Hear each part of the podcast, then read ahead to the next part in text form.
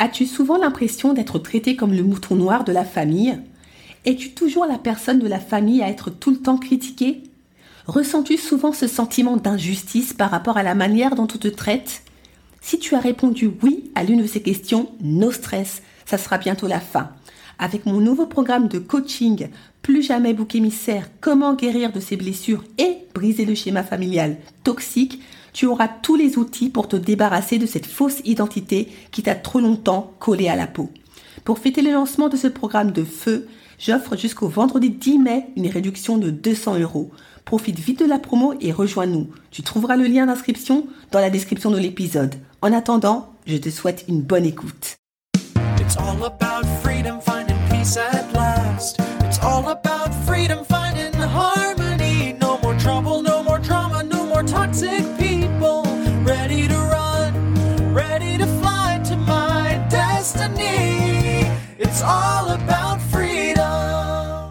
Bonjour et bienvenue dans l'émission Détox Parents Toxiques pour une liberté non négociable.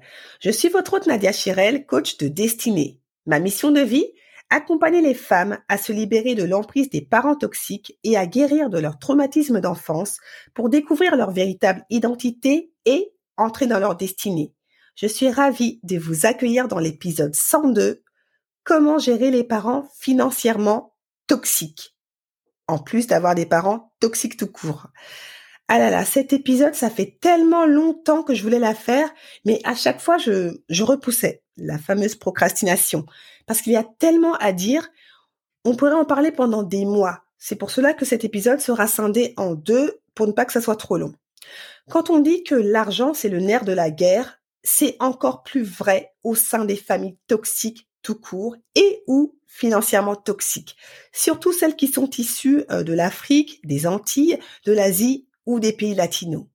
Déjà que la dimension euh, de la famille est très importante dans ces cultures-là, alors quand tu mets l'argent dans tout ça, ah là là, c'est plus que compliqué. Ça devient digne d'une affaire d'État. Gare à toi si tu dis non.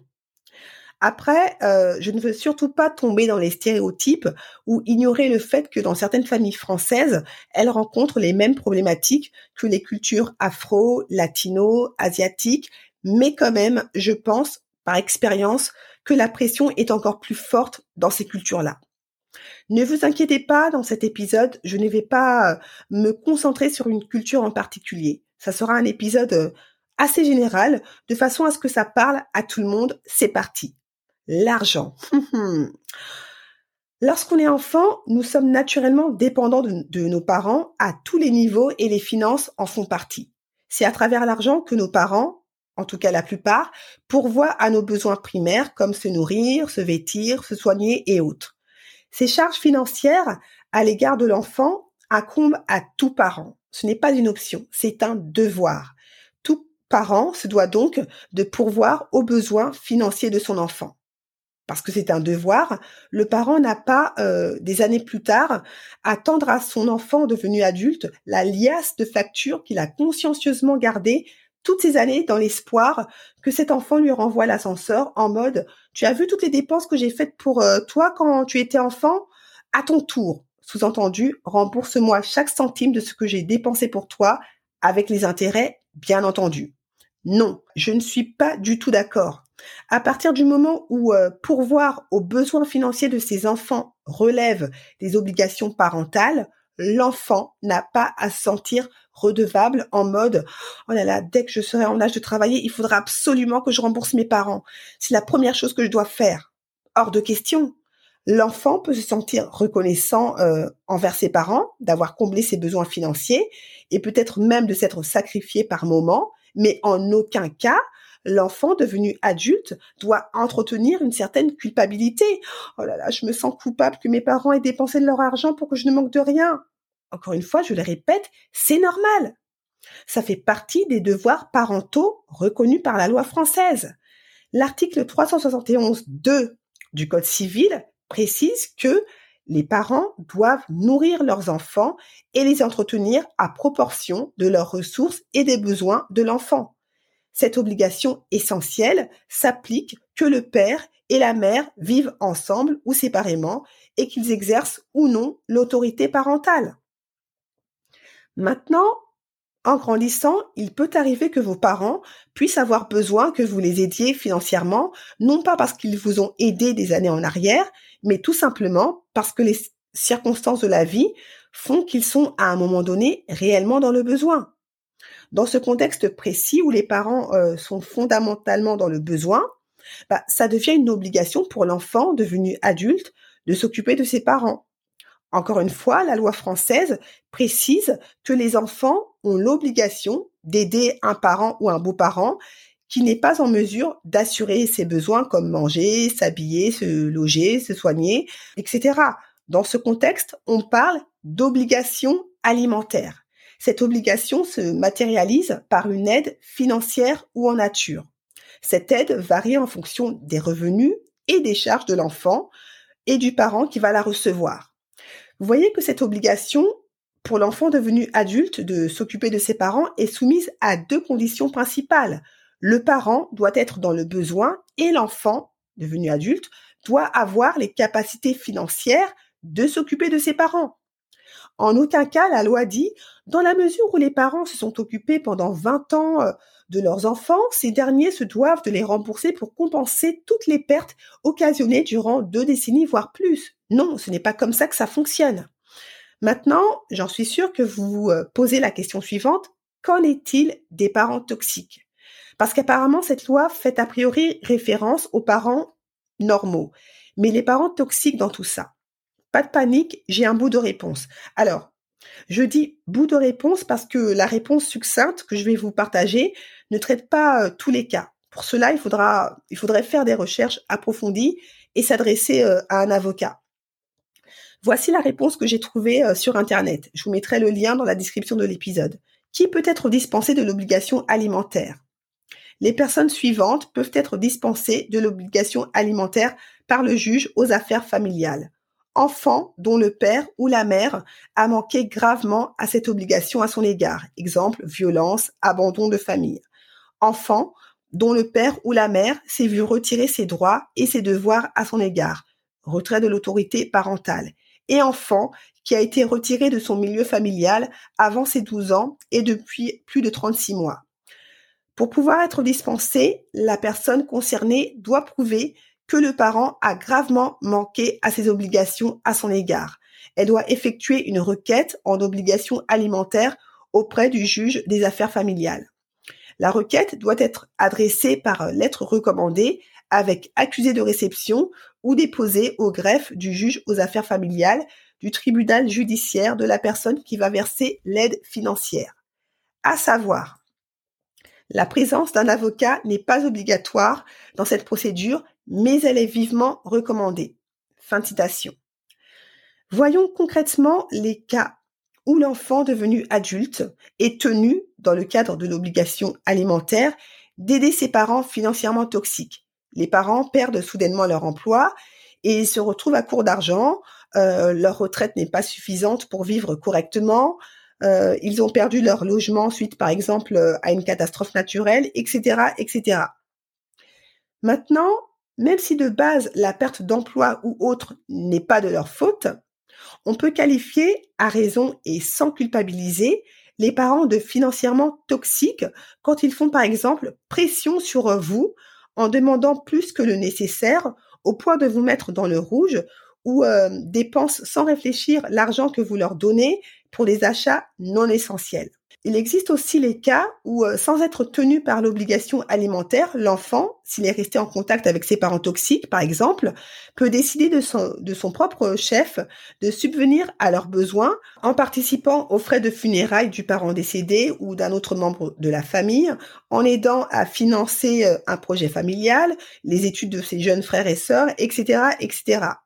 J'ai eu une cliente, par exemple, qui envoyait euh, tous les mois, selon ses conditions, de l'argent à ses parents toxiques parce que le parce qu'elle le voulait et le pouvait, et aussi, il faut le dire, parce que c'était culturel, ça faisait partie de son éducation.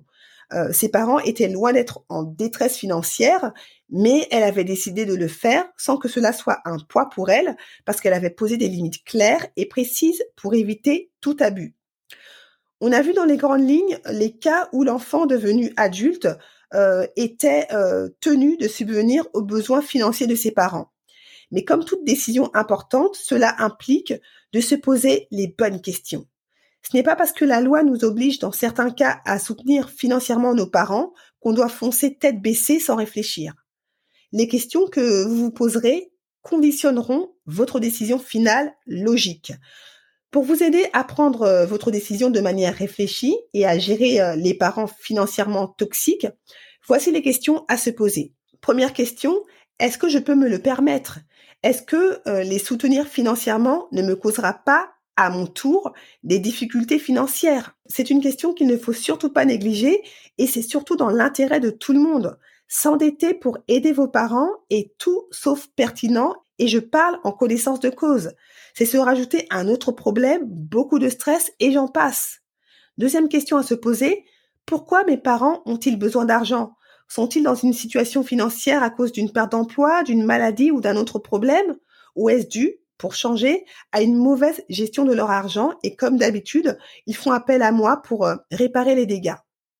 Si vous êtes dans cette situation, il y a clairement de l'abus. Troisième question, est-ce qu'ils essayent réellement de changer leur situation? Si vos parents éprouvent des difficultés financières récurrentes, est-ce qu'ils prennent des mesures pour tenter d'améliorer leur situation? Est-ce qu'ils ont euh, cette volonté de redresser la barre? Est-ce qu'ils réduisent leurs dépenses à la baisse et apprennent à gérer leur argent pour ne plus euh, se retrouver constamment à court d'argent? Quatrième question, qu'en pense mon conjoint?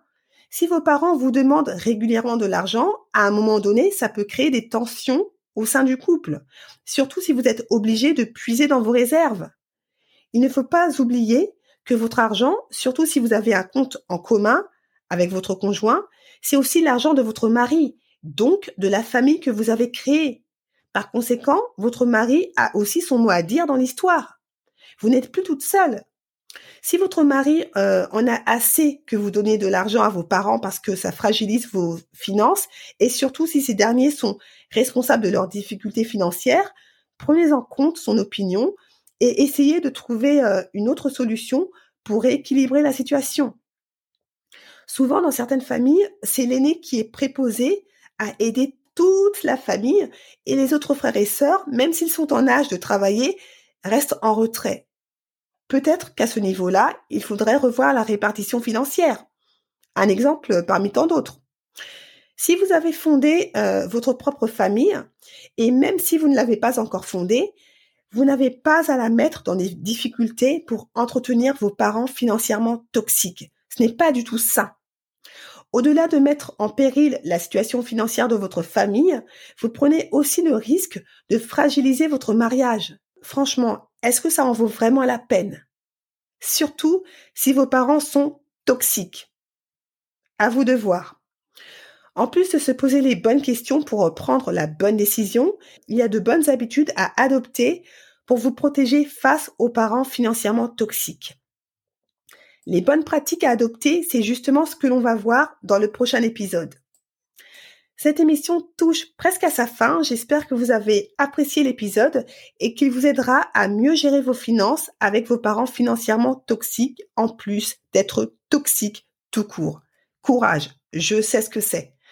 Juste avant que l'on se quitte, euh, je vais vous partager des extraits du témoignage de Nathalie, une nouvelle auditrice. Chère Nadia, je suis fascinée par tous tes podcasts. J'ai 56 ans et j'ai toujours été sous l'emprise de mes deux parents. Je savais que quelque chose n'était pas comme il fallait depuis 50 ans peut-être. J'ai demandé de l'aide autour de moi, mais personne n'a osé se confronter à mes parents. Un jour, mon mari m'envoie un podcast L'antimère et j'entends ce que je devais entendre. Ta mère n'est pas normale. Puis je lis ses livres, je trouve les autres podcasts et dévore les informations. J'ai soif de comprendre. Il y a quelques semaines, j'ai croisé ta route et j'en suis au podcast sur la mère narcissique. Mon Dieu que tout s'éclaire. Merci Nadia de partager tellement de vérité. Une de mes sœurs souffrant autant que moi te suit aussi et nous échangeons tous les jours. Nous grandissons et nous savons maintenant que nous pourrons nous reconstruire. Merci de tout cœur Nadia. De jour en jour, tout s'éclaire. Nos six enfants sont soudés, notre famille va bien et je me sens de mieux en mieux, libre et pleine d'amour à donner. J'ai un mari formidable qui m'a toujours soutenu et c'est la chance que j'ai eue pour ne pas sombrer. Waouh Quel témoignage Nathalie. En tout cas, c'est super. Je suis contente que bah que tu aies de mieux en mieux. C'est super, c'est génial.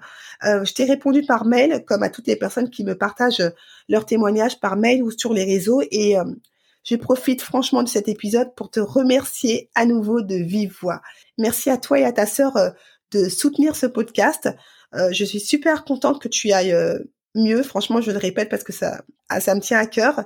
Et je suis contente que tu aies pu fonder une famille soudée malgré le fait que tu aies grandi auprès de parents toxiques. C'est vraiment encourageant pour mes auditrices et aussi pour mes discrets auditeurs. Spécial dédicace à ton mari qui t'a soutenu contre vents et marées, c'est super. Encore merci à toi Nathalie et je te souhaite à toi et à ta sœur une complète guérison. Pour gagner encore plus en visibilité et aider les personnes sous l'emprise des parents toxiques à découvrir Détox Parents Toxiques, n'hésitez pas à laisser un témoignage comme Nathalie ou un 5 étoiles sur Apple Podcast ou Spotify. Merci à toutes les personnes qui ont pris le temps de mettre un 5 étoiles.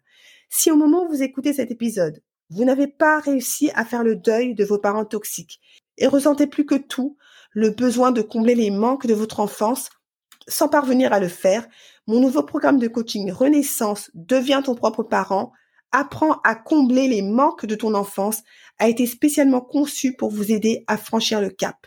N'hésitez pas à rejoindre dès maintenant le programme pour enfin apprendre à satisfaire les manques de votre enfance et entamer votre processus de guérison sur des bases saines. Vous trouverez le lien d'inscription dans la description de l'épisode. Allez, on continue le combat, on ne lâche rien. Je ne les répéterai jamais assez, plus on sera nombreuses et nombreux à lever le tabou des parents toxiques, moins ils auront d'emprise. Je vous dis à bientôt et vous souhaite une bonne cure de détox parents toxiques pour une liberté non négociable. Ciao!